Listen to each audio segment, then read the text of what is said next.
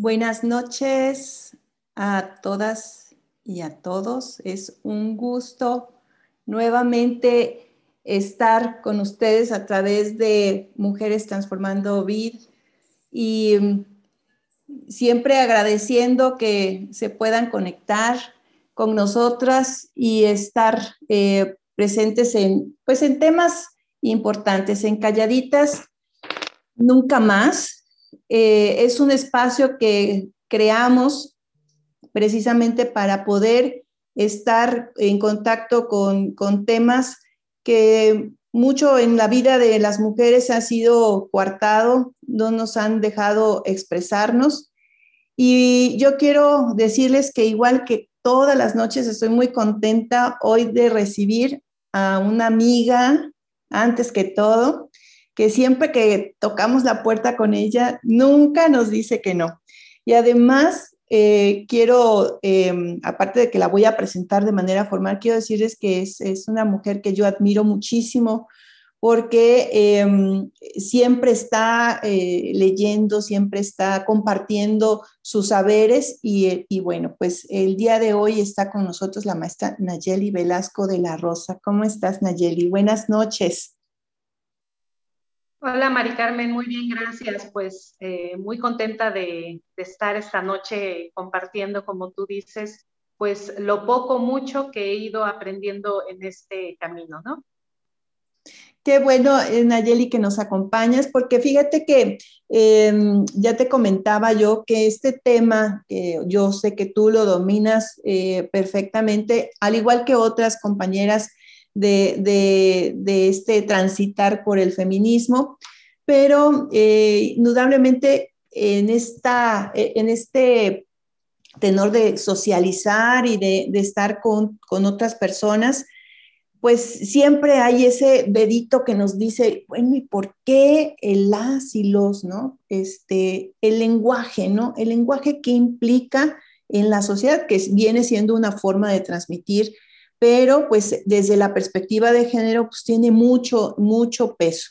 Antes de que empecemos, yo quiero presentar a Nayeli de manera formal y decirles que Nayeli Velasco de la Rosa, ella es maestra en Comercio Internacional y Derecho de la Integración por la Universidad Anáhuac, Campus Jalapa, y tiene la licenciatura en Relaciones Internacionales por la Universidad de las Américas en Puebla y con mención honorífica. Ha cursado los siguientes diplomados, la incorporación de la perspectiva de género en acciones públicas estatales impartido por la Flaxo México, incorporación de la perspectiva de género en la planeación de políticas públicas estatales y auditorías de género por la UAM Xochimilco y el de ortografía, gramática y redacción de la lengua española por la V UNAM.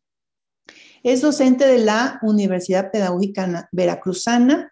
Ha participado en diversos procesos de capacitación, de los cuales destaca el curso especializado Convención sobre la Eliminación de todas las formas de discriminación contra las mujeres, en sus siglas en inglés, que es la CEDAW, así la conocemos, y el curso de verano, eh, Debates Contemporáneos de Género, del programa interdisciplinario de estudios de la mujer en el Colegio de México. Su proceso de aprendizaje también lo ha construido a través de estancias en varios países como Estados Unidos, Italia, Alemania y China. Es instructora certificada por el CONOCER en los estándares de las competencias ECO 380 y ECO 217 para capacitar a servidoras y servidores públicos de y desde el enfoque de la igualdad de mujeres y hombres así como para compartir cursos de formación del capital humano de manera presencial, grupal, respectivamente, y se ha especializado en el tema de uso incluyente y no sexista del lenguaje, lo cual ha permitido expresar su postura y convicción respecto a la igualdad de los géneros y de los derechos humanos de las personas.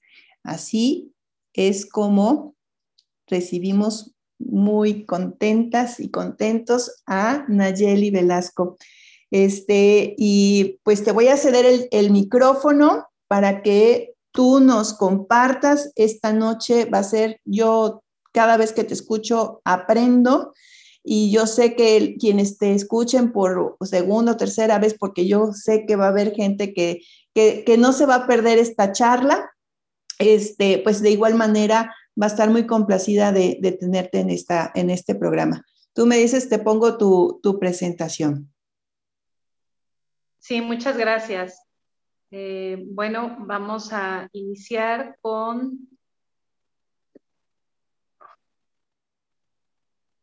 una frase que yo siempre, antes eh, utilizaba una de lo que no se nombra no existe, pero creo que también debemos de transitar a lo positivo. Y entonces Claudia Guichardello, que es una lingüista eh, poblana, dice, solo lo que se nombra existe. Y entonces, bueno, desde, ese, desde esa afirmación partimos. La que sigue, por favor.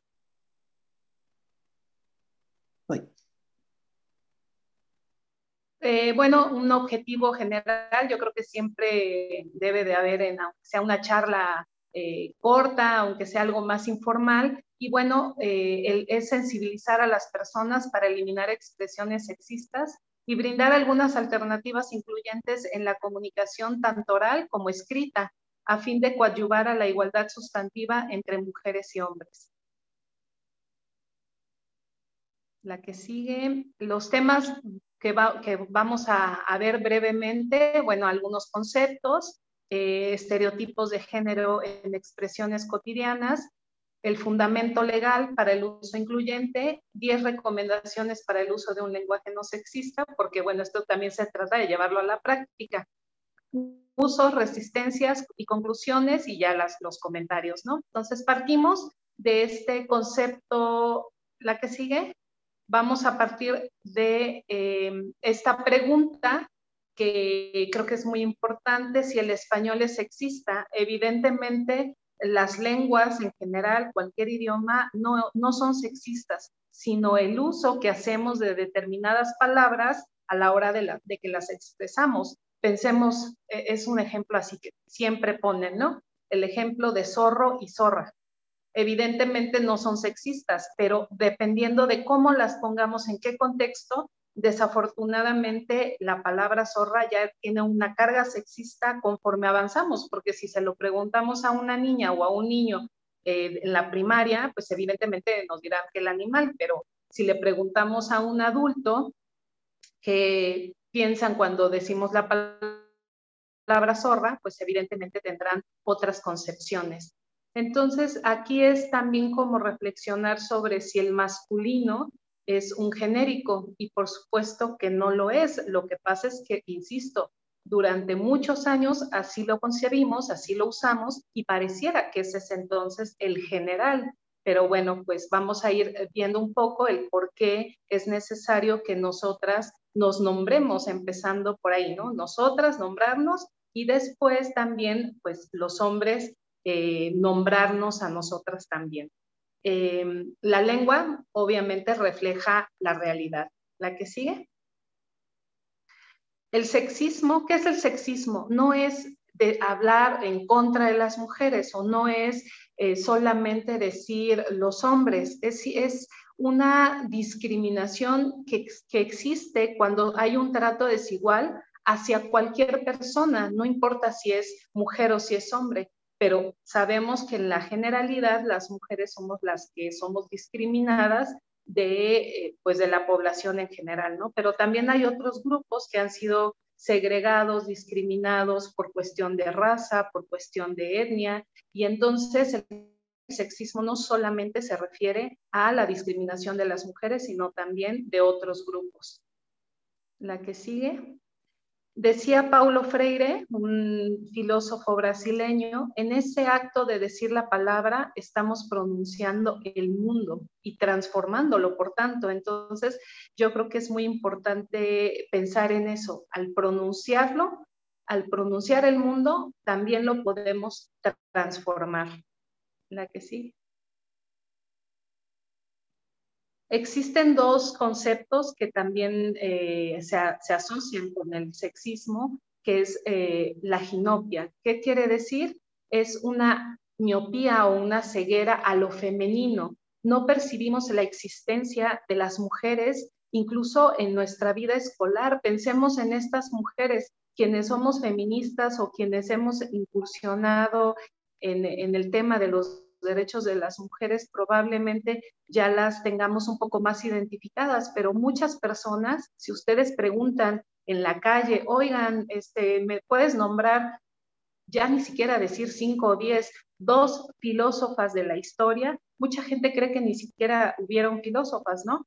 Y entonces eh, es muy rápido cuando preguntamos, a ver, cinco filósofos, y todo el mundo dice Platón y Sócrates, y, entonces se les vienen a la mente los nombres de los hombres, pero las mujeres pareciera que no existieron en la historia. Y tenemos estas cuatro grandes mujeres, Hipatia de Alejandría, eh, filósofa, Marie Curie, que incluso ganó dos premios Nobel, eh, Heidi Lamar, que me ha encantado además un libro que recientemente leí que se llama La única mujer. Es una biografía sobre la historia de esta mujer que de verdad es increíble, no solamente su talento en, lo, artístico, ella fue actriz, este, eh, sino también en su historia eh, de, inventos. Ella es inventora. Y Valentina Tereshova, que fue una astronauta rusa, ¿no?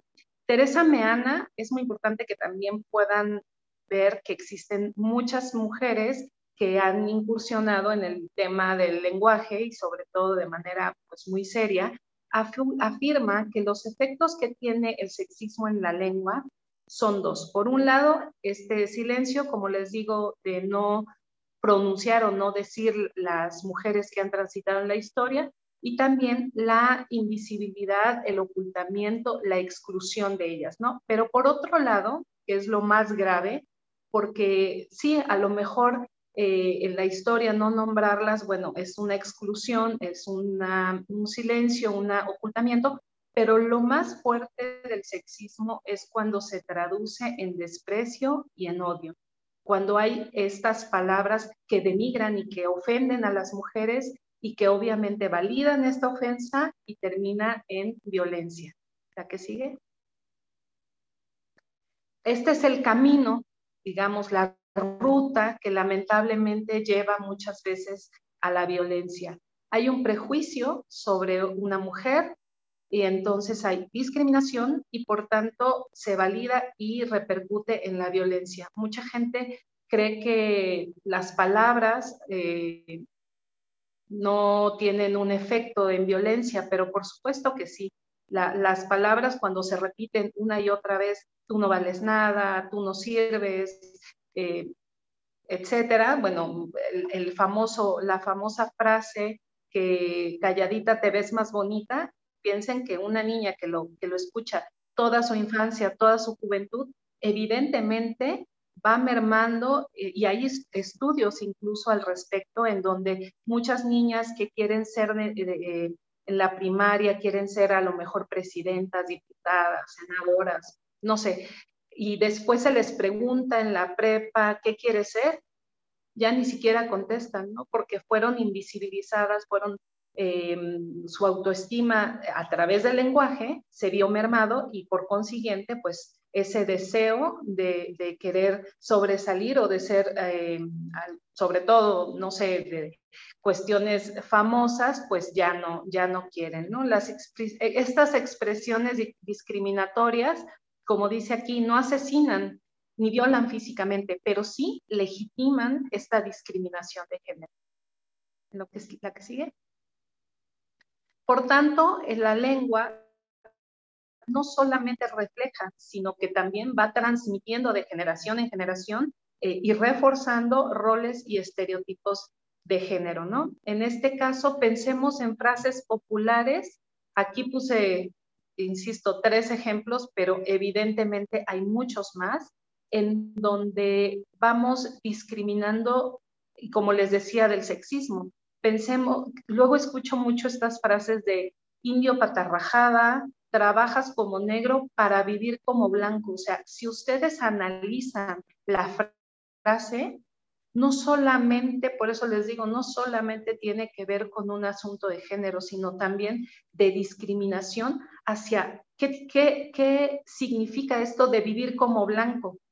Entonces, eh, la verdad es que las palabras importan, las palabras tienen un significado, un sentido, y eso es lo que hay que, eh, hay que pensar dos veces antes de hablar, ¿no? Como dicen. La que sigue, por favor.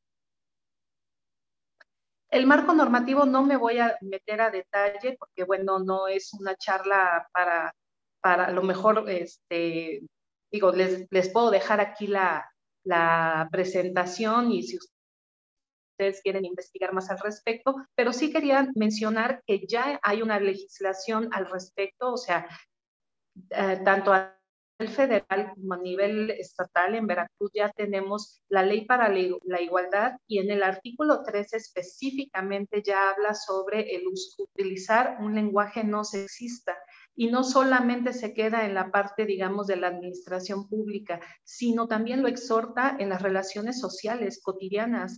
¿Qué quiere decir? Que las leyes a veces no, híjole, no se cumplen como uno quisiera, como una quisiera al otro día y que ya sean eh, realidad, pero sí nos dan ese sentido de lo que pretendemos como sociedad, a dónde queremos llegar como, como sociedad. Y en, y en ese sentido, bueno, tenemos también, en el caso, por ejemplo, de la educación, es muy importante la ley 573, y lo dice desde su nombre, los derechos de niñas, niños y adolescentes porque justamente ahí está la clave. Las niñas, cada vez yo veo más niñas que no se sienten identificadas cuando hay roles o cuando hay historias en donde solamente son nombrados los varones. Y entonces es un derecho que, ellas, y además es un, un derecho en donde la realidad siempre han existido niñas, siempre han existido heroínas, pero no se habían nombrado. Y entonces ahora las niñas se pueden identificar perfectamente, lo vemos ahora con las elecciones de Estados Unidos, Kamala Harris, las niñas se identifican perfectamente, naturalizan la presencia de mujeres en fútbol americano, en fútbol soccer, o sea, cada vez las niñas se sienten mucho más identificadas porque lo están viendo, lo están escuchando y por ello el lenguaje no solamente es escrito, es verbal, es visual, es gestual. También en nuestros gestos hacemos lenguaje. La que sigue, por favor. La RAE también es un tema que siempre lo pongo, por lo menos en una diapositiva, porque hay mucha gente que sale en defensa del lenguaje como si fueran, yo creo que miembros de la RAE y, bueno, déjenme les digo que de entrada no todos los países o no todas las lenguas más bien tienen una academia de la lengua. En inglés no existe una academia de la lengua. Tienen instituciones que validan, eh, digamos que los, los diccionarios, por ejemplo, el diccionario de Oxford en inglés está validado por esa institución, pero no es una academia que regule, como en el caso del español. Y eh, veamos esta, este dato. Existen, eh, la RAE existe desde 1713 y ha tenido 29 directores desde la, desde la fecha. Entonces, ¿qué, ¿qué quiere decir? Que la mirada que ha tenido la RAE desde su creación precisamente ha sido masculina, ha sido androcéntrica.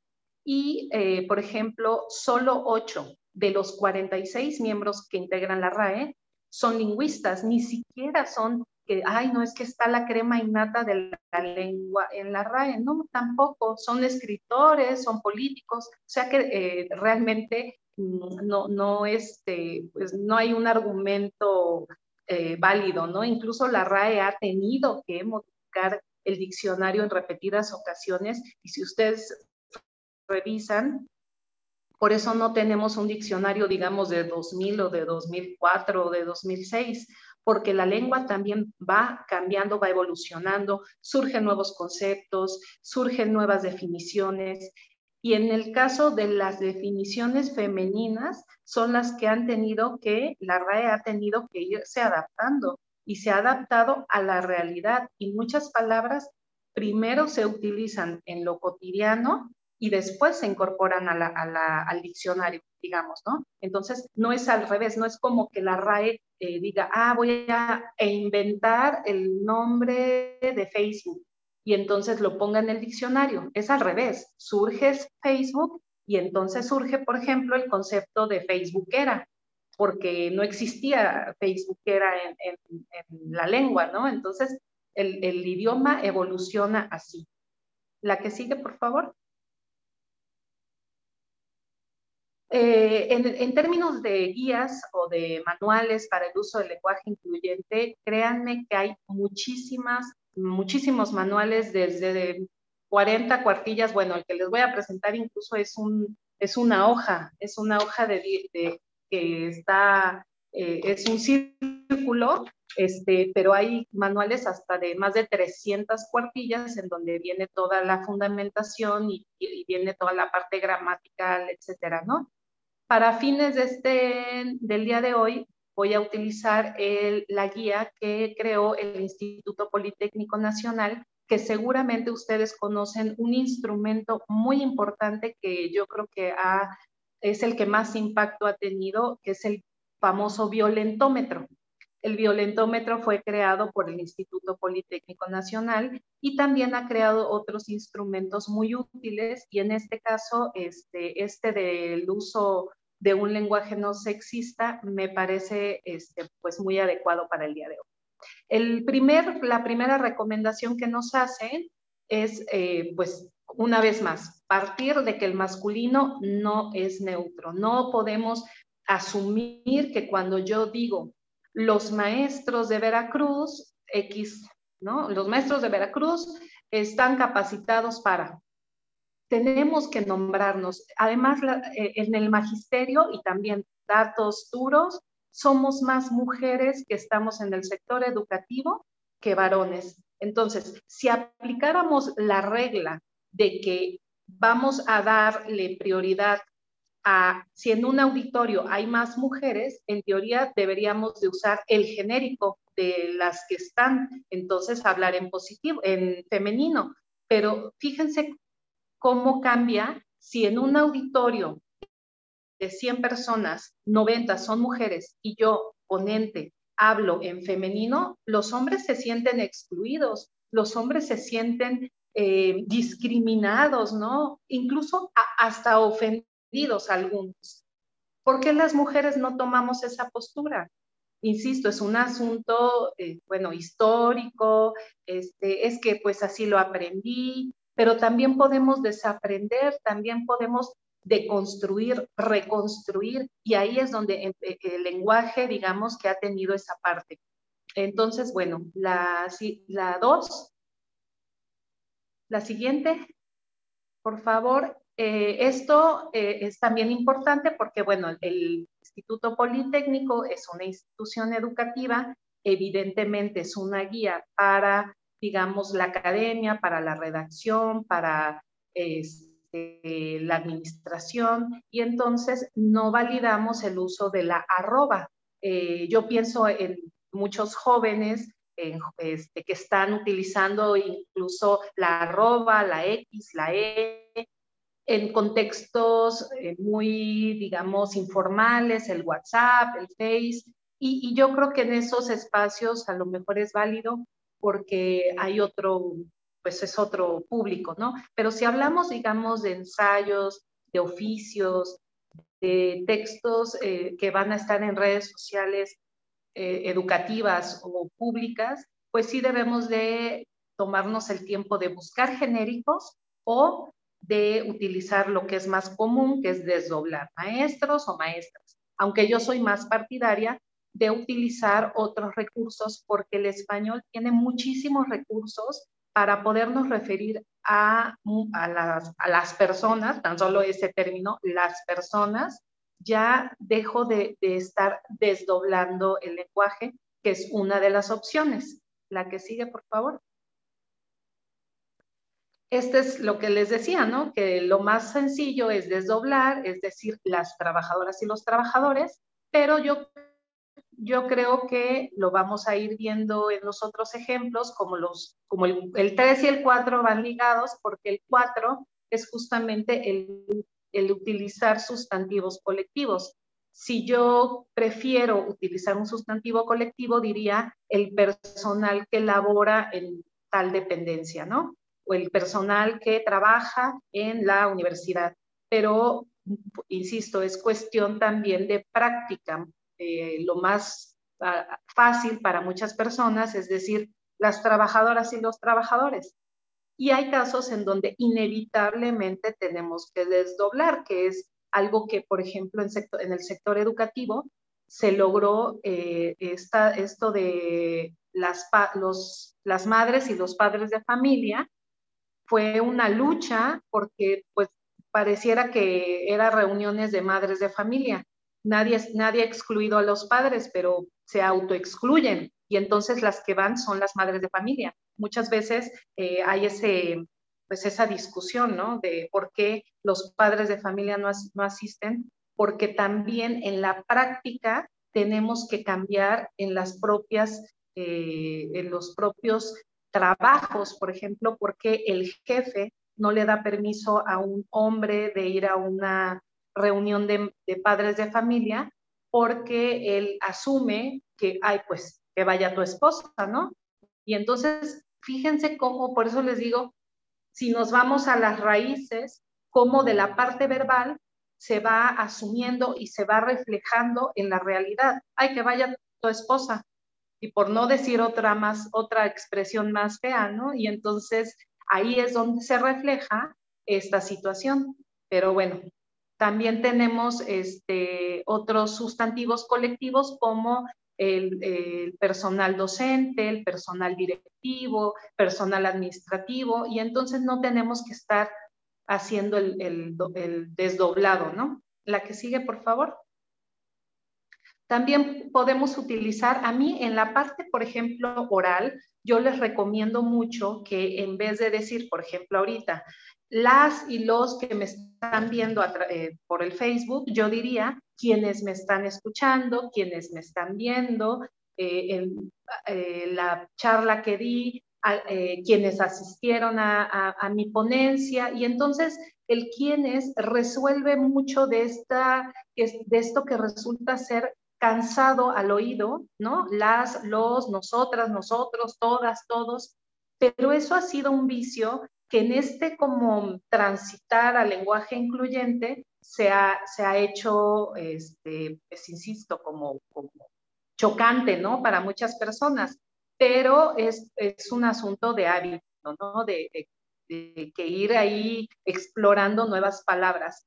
También utilizar palabras neutras, insisto, a mi persona me parece como la palabra más incluyente y entonces en lugar de decir las y los, las personas que asistieron a tal evento, las personas que participaron y, y, encontrar como que estas, este, pues estos términos, ¿no? La que sigue.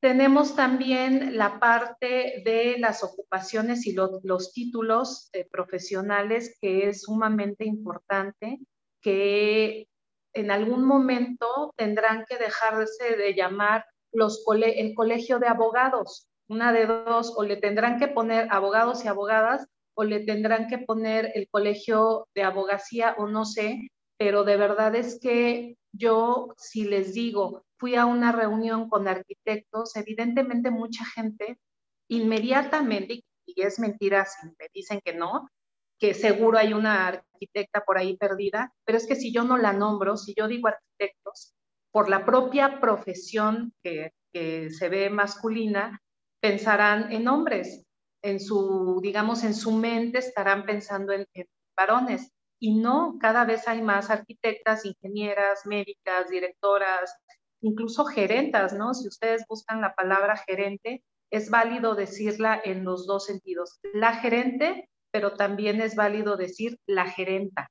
¿Sonará raro? Pues bueno, miren, como sonó raro por primera vez eh, que, no sé, que Angela Merkel llegara a ser presidenta, ¿no? O sea, pues sonarán raras muchas cosas, pero la realidad es que van siendo más, este, pues las palabras tienen un, un peso importante.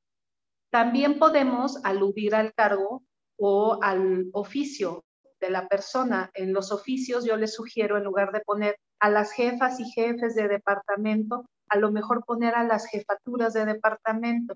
Y entonces ya se engloba ahí este, a, los dos sexos, ¿no? Eh, también a la coordinación, a las coordinaciones, ¿no? A, los a las secretarías, para no poner la coordinadora y el coordinador o las coordinadoras y los coordinadores. Entonces, como están viendo, tenemos muchas opciones. La que sigue, por favor. Para formularios o espacios reducidos, como es en cuestionarios, yo creo que eh, no tenemos muchas opciones más que poner estas diagonales o paréntesis. Yo, yo en lo particular prefiero las diagonales porque la diagonal al final es un símbolo y el paréntesis se tiene que abrir, se tiene que cerrar. Entonces muchas veces en una hoja se satura de paréntesis y por tanto la diagonal es una opción más viable porque solamente, bueno, pues ya se va haciendo ahí un corte en vez de estar abriendo y cerrando paréntesis. en la recomendación número 10 es evitar imágenes, fíjense, por eso les decía, el lenguaje también tiene que ver con lo visual, evitar estas imágenes que reproducen roles y estereotipos tradicionales. Ahora con la pandemia creo que ha sido fundamental y yo lo he escuchado que ya funcionarias, funcionarios públicos se refieren al personal médico y personal de enfermería, porque en ambos eh, digamos, sectores hay mujeres y hombres este, ejerciendo estas profesiones. Y entonces vemos como acá en la primera imagen tenemos al médico y a la enfermera. Y fíjense cómo en una imagen simple cambia totalmente la percepción cuando vemos hombres y mujeres ejerciendo ambas, ¿no? hombres siendo enfermeros y mujeres ejerciendo la medicina como médicas, ¿no? Entonces, es muy importante esta parte. La que sigue. También no quería dejar pasar que eh, la, la CONADIS, que es el Consejo Nacional para el Desarrollo y la Inclusión de las Personas con Discapacidad, también tiene, ha sacado este, este, esta pues, publicidad, ¿no? De cómo nombrar a las personas. No sé si Recuerdan que antes se decía que retrasado mental, que con este, bueno, se ha dicho hasta eh, con capacidades distintas, con especiales y bueno, no sé qué tantos términos, y ya se logró, digamos, acuñar un solo término que es personas con discapacidad. Sea cual sea la discapacidad, evidentemente, bueno, ya en cuestiones técnicas, se dirá que tiene una persona discapacidad visual, si tiene discapacidad motriz o si tiene una discapacidad auditiva, etcétera, ¿no? Pero eso es en la especificidad. En lo general, debemos de nombrar como personas con discapacidad. ¿La que sigue? Bueno, pues todo es cuestión de práctica. Eh, hay que identificar en primer lugar, este, sobre todo en la parte escrita, creo que es más fácil ir eh, poniendo esta atención porque tenemos la posibilidad tanto en, eh, al escribir al papel o en la computadora, de regresarnos, de borrar, de poner corrector, etcétera. Entonces hay que identificar los términos masculinos, que no es lo mismo que sexista. Por eso les decía, una cosa es que pueda ser masculino y otra muy distinta es que pueda ser sexista. En lo oral, por ejemplo, se me viene ahorita a la mente en las oficinas, ¿cuántas de nosotras seguramente nos han dicho en algún momento, sobre todo cuando a lo mejor eh, eh, eh, iniciamos el, el servicio, yo recuerdo, yo ya tengo 20 años de servicio en el sector educativo, cuando entré, muchas personas, sobre todo los hombres, me decían, oye niña, niña, este, pásame tal cosa. niña, este, una copia, ¿no? O sea, yo acabo de salir de la licenciatura y me estaban nombrando como niña en un espacio laboral. Entonces, yo no he escuchado jamás en 20 años que una mujer, una funcionaria o un funcionario le diga a un compañero, oye niño, tráeme tal cosa. Normalmente les dicen por su nombre, licenciado, colega, amigo, pero, pero de verdad es que las expresiones son tan, y además vuelvo al punto, a mí me mandaban por un vaso de agua, por la copia, por no sé qué, y a un compañero a lo mejor no, no, no tiene ese trato, ¿no? Este, entonces, sí es bien importante reflexionar sobre estas conductas, este, pues verbales, ¿no? La que sigue, por favor. Bueno, en usos, resistencias y conclusiones, ya para terminar, eh, los usos, el masculino, como les decía, ha sido utilizado como si fuera un genérico, pero pensemos, insisto, en estas reuniones en donde eh, el utilizar el femenino provoca reacciones negativas por parte de muchos varones. Yo incluso he visto cuando varones se paran de un eh, evento y se van porque no fueron nombrados, aunque haya sido uno, ¿eh? incluso. Pero en el caso contrario, este, pues creo que, que no sucede, ¿no? Eh, las resistencias, aquí habría que preguntar cada quien que pregunte, pregúntese cuestiones de por qué de, de esa resistencia, por qué no quiero decir médica, es que no, no, es una, ¿por qué esa resistencia?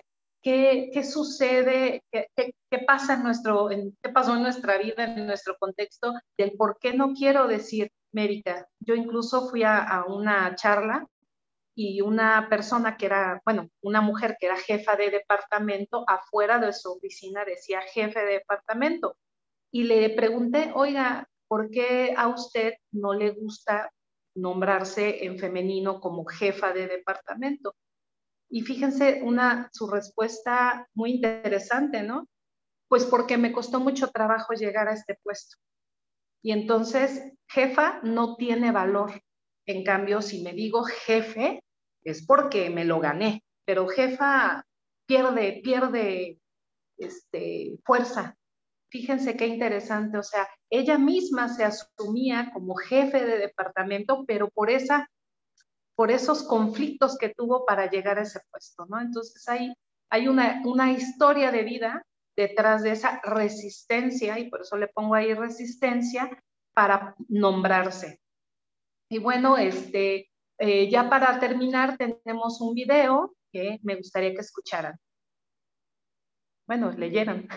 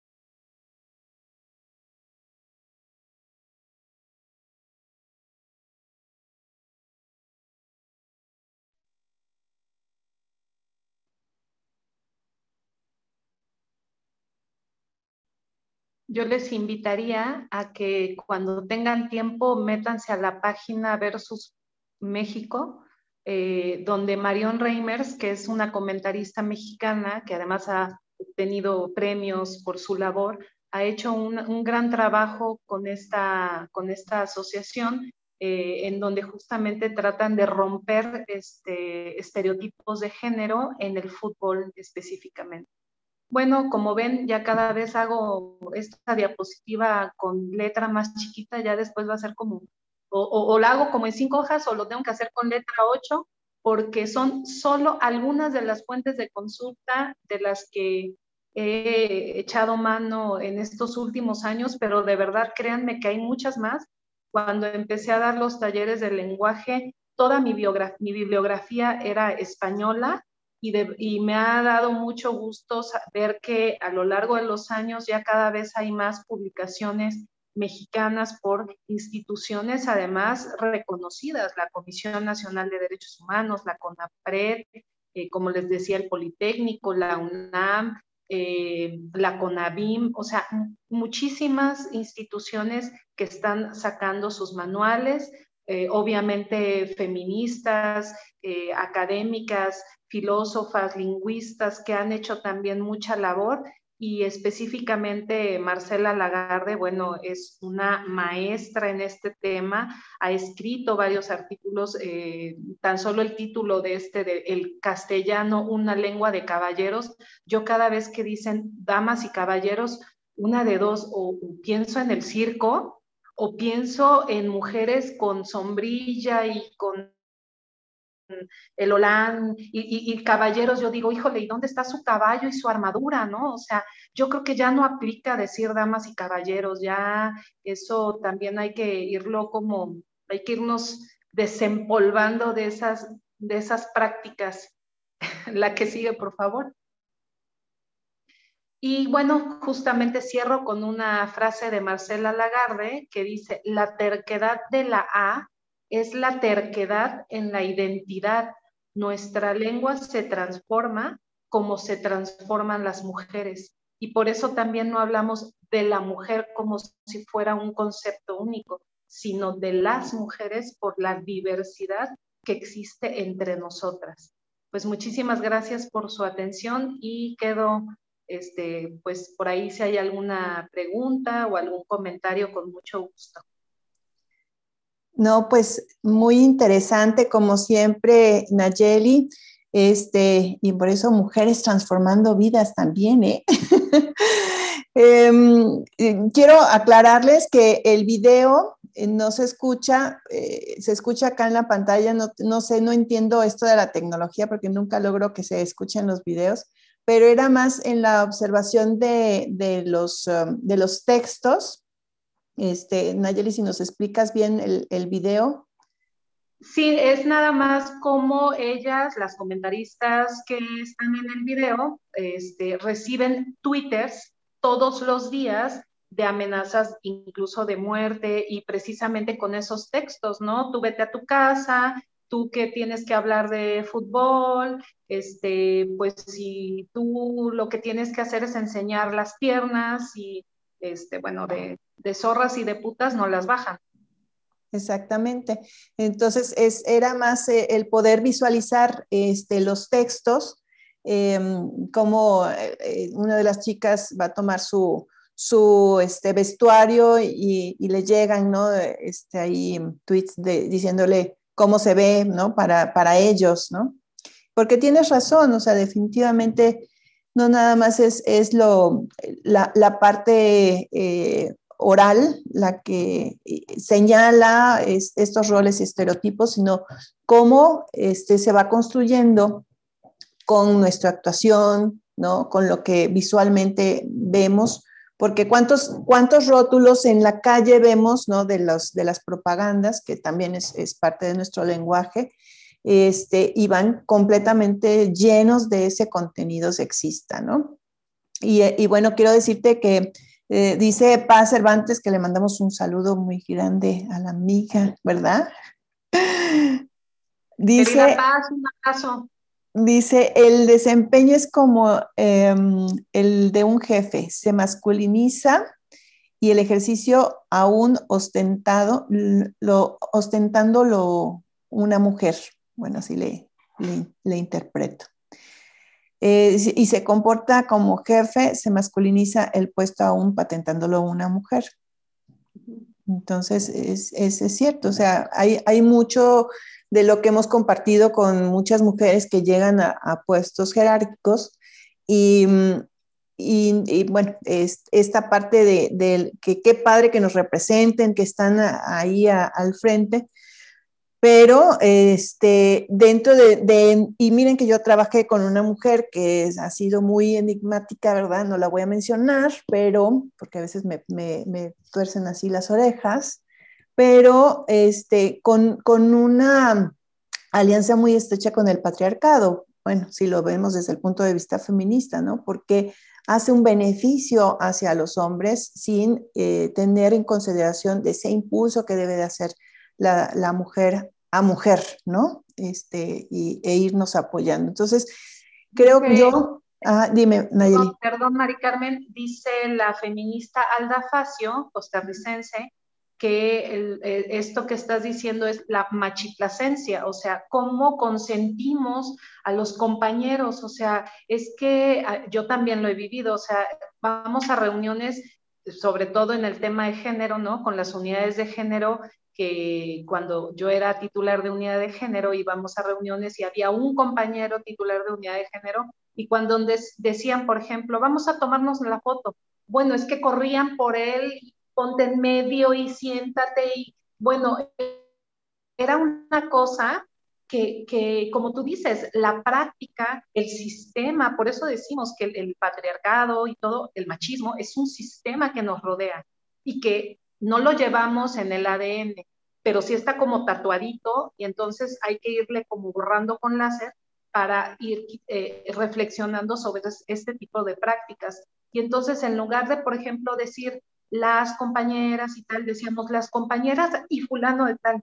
porque era como una necesidad de nombrarlo para que no se sintiera excluido y para que casi, casi quisiera seguir con nosotras. Pero, pero bueno, son estos vicios que aún dentro del propio tema, ¿no? Yo lo, yo lo viví con las unidades de género y paz, no me podrá negar que estas prácticas eran como y, casi les aplaudíamos. Cuando llegaban más compañeros titulares de unidades de género, ay, qué bueno que cada vez haya más hombres, pero yo no veo que nos aplaudan cuando dicen cada vez hay más diputadas o cada vez hay más senadoras, al contrario, ¿no? hay una crítica mucho más fuerte porque pareciera que las mujeres tienen que demostrar tres veces más por qué están ahí, cuando a los hombres no los cuestionamos por qué están ahí. Y, pasó con la rectora de la Universidad Veracruzana. Cuando ella llegó a ser rectora, todo el mundo criticaba su vestuario, todo mundo criticaba su, su cabello, pero no leyeron sus ocho hojas o diez hojas de currículum. O sea, era de verdad absurdo, ¿no? Entonces yo no veo que a un hombre le critiquen que si la corbata está chueca o que si el traje eh, azul marino ya se lo puso la semana pasada en, la, en el otro evento. Entonces, todas estas prácticas que tienen que ver con lenguaje, pues deben de ir cambiando. Y, yo quiero que, nos comentes, este, Nayeli, una preocupación que a lo mejor es personal, pero que atañe a, muchos de los que nos están viendo, ya se hace como parte de la docencia o se hace también como madre y como padre de familia. Pero eh, el vínculo primero de formación es la familia y el segundo es la, escuela. A mí me preocupa mucho que sigamos teniendo en, en el ejercicio docente este este canal de rol y de estereotipo porque seguimos haciendo en lo general. Tú ya lo mencionaste, ¿no? Las asambleas de, padres de familia y las mamás ahí este, nunca dicen nada, ¿no? Pero cuando, se me eriza la piel cuando alguien este, iniciando clase les dice buenas tardes o buenos días, niños. ¿Y, las niñas qué? Nunca, nunca en la clase mencionan a, referirse este, las niñas, ¿no? eso a mí me, me, pone, me da frustración porque es ahí donde, donde tenemos que llegar, a lo mejor en esta misión que tenemos, que tienes tú, que tenemos nosotras como, como asociación, cómo hacer, cómo hacer una, una herramienta, cómo hacer una sensibilización. Digo, hay campañas, hay cursos, pero, pero no nos cabe este cambio estructural mental, mental, ¿no? ¿Qué opinas al respecto? Pues yo creo que hay dos vías, como en todo, ¿no? O, es de abajo hacia arriba o de arriba para abajo. Eh, eh, quien ejerce la docencia tendrá que cambiar esas prácticas o también las propias niñas harán que ese docente, sea hombre o mujer, cambie esas prácticas.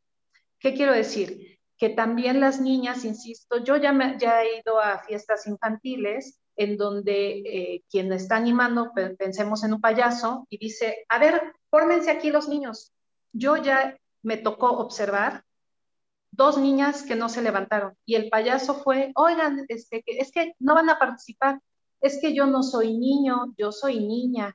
fíjate qué lección dan a veces las propias niñas, ¿no? Y eso es un ejemplo, pero, pero de verdad, bueno, a mí mi hijo me ha enseñado muchas cosas en el camino que de yo misma, ¿no? Siempre digo, a veces se me barre.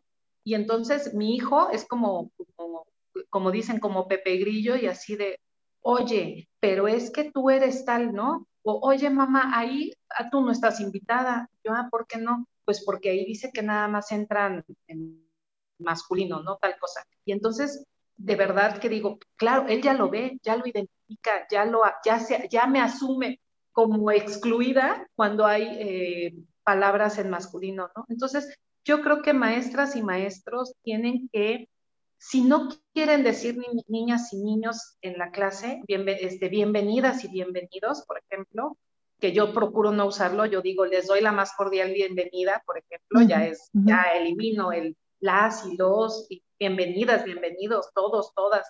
Yo procuro ya eh, eh, evitar eso, pero pensemos entonces en su práctica docente. En su práctica docente incorporan la perspectiva de género les hacen, más allá de lo que diga el libro de texto, les enseñan la participación de las mujeres, y no digo como clase como tal, es en lo cotidiano, es el, insisto, nombrar. Sor Juana Inés de la Cruz fue todo menos monja, y así no la presentan como una santa, no, pues no fue santa, no fue monja. La metieron ahí porque ella tenía dos opciones, o seguir escribiendo y leyendo a través de, o sea, como monja, digamos, o casarse con quien además decidiera su, familia, ¿no? Ella optó por el otro camino, pero no se volvió devota, este, ¿no? Y, que Dios me perdone, pero de verdad que una Juana Inés que, totalmente distinta a la que nos han presentado, ¿no? Entonces, ese es un ejemplo. Entonces, si no lo hacen en lo verbal, pues yo esperaría que lo hicieran en su práctica docente. Así es, eh, es, eh, yo creo que mm, las, vías de comunicación para la, para la juventud, para las niñez en estos momentos, este, llega tan rápido, tan este, impactante, ¿no? Que eh, provoca ese efecto en ellos y, y, precisamente, digo, mi hija trae el feminismo integrado, ¿no? Este, entiende perfectamente porque la actuación, tanto tuya para tu hijo, la mía para mi niña, ha sido en ese sentido, ¿no? Este, abanderar causas, etcétera. Pero este, ella puede hacer esa influencia también con sus propias amigas, con sus propios amigos, ¿no? Ajá, exactamente. Yo creo que esta parte sí hay que eh, reflexionarla. Espero que quienes nos estén viendo este, sean docentes o no sean docentes, eh, ubiquemos, ¿no? Este, reflexionemos y, la práctica es la que va a hacer que nos vamos a equivocar. Una servidora, mm, yo también me equivoco y trato de mejorarlo día con día. Este, y, otra cosa que te, comentaba que creo yo es fundamental es la lectura. Y decías tú de otras opciones, ¿no? A ver, cuéntanos esas otras opciones. Bueno, pues, por ejemplo, ahorita que dices de la lectura, recuerdo que estuve un año que dije, este año solamente voy a leer libros escritos por mujeres. No sabes qué interesante, porque yo tenía evidentemente, pues bueno, mi papá lector y siempre me, me, me, tenía con García Márquez y con Mario Vargas Llosa y con Juan Rulfo y bueno, ya toda la lista enorme de grandes escritores. Pero escritoras me costaba mucho trabajo identificar, nombrarlas. Eh, incluso este, había escuchado de estas escritoras señaladas como si fuera una literatura light, ¿no? La literatura femenina o lo, escrito por las mujeres pareciera que no tenía importancia. Entonces me di a la tarea de tener un año en donde solamente leí mujeres, bueno, escritoras, y, yo creo que es eh, que a quienes les guste leer podría ser una buena un buen ejercicio de descubrir, además, en muchos, este, no solamente novela, ¿no? O sea, ensayo, novela, eh, y novela de muchos géneros, ¿no? Este, incluso novela, eh, bueno, Agatha Christie, ¿no? Es un ejemplo de, de este tipo de, de romper con un estereotipo de que las mujeres escriben sobre amor y sobre romance. El romanticismo. ¿no? Ajá, y, este, y felices para siempre. No, también hay mujeres que han escrito pues muchísimas otras cosas y por eso los concursos ahora de sobre este, los premios de novelas ya no son ya tienen que ser con un seudónimo o con un, para que precisamente el jurado no tenga como un sesgo de, ah, pues lo escribe de entrada, ¿no? Antes de empezar a leer, lo escribe una mujer no, pues no saben porque pues el seudónimo puede ser de hombre, de mujer. Y entonces este, yo creo que, no sé si han escuchado de Elena Ferrante, es una italiana que de hecho ha sido eh, todavía como que mucha gente dice que no sabe si es hombre o mujer, ¿no? Porque no quiso, ese es el nombre que utiliza para sus publicaciones, pero ella no, ella o él no quiso revelar su, no ha querido revelar su, su sexo, ¿no? Y entonces es un es un ejemplo. No, sí, y, cuántas eh, hemos este, eh, leído que llevaban estos seudónimos, ¿no? En, este, varones, porque no eran aceptadas ah, como, como escritoras, ¿no? o el del marido, ¿no? Ah, también. El marido pone el nombre como para que, porque pues ya como, como nombre masculino, pues ya era aceptado. Este, entonces, pues sí, hay muchos ejemplos de esos. Así es. Pues Nayeli, se nos acabó el tiempo bien rápido. Yo quiero agradecerte a nombre de Mujeres Transformando Vidas, que, esta tarde nos hayas ilustrado con, con, tantas cosas que tenemos que reflexionar y practicar. Y em, algún mensaje final para nuestra, em, eh, quienes nos estén viendo. Pues yo remato con la frase que siempre digo de Mary Wollstonecraft, en donde dice, las mujeres no queremos eh, el poder sobre los hombres, sino sobre nosotras mismas. Perfecto, pues muchas gracias. Gracias a, quienes esta tarde estuvieron y decirles que eh, la semana que entra, que es una semana muy importante, sobre todo por el 8, eh, vamos a, tener eh, el tema el miércoles, que es 9, em, 10, el 10, miércoles 10, vamos a tener a Margarita Arellano, vamos a hablar sobre este, las violencias. Entonces, eh, los esperamos y las esperamos la próxima semana. Un abrazo a todas y a todos. Gracias por estar y que pasen muy bonita noche. Bye.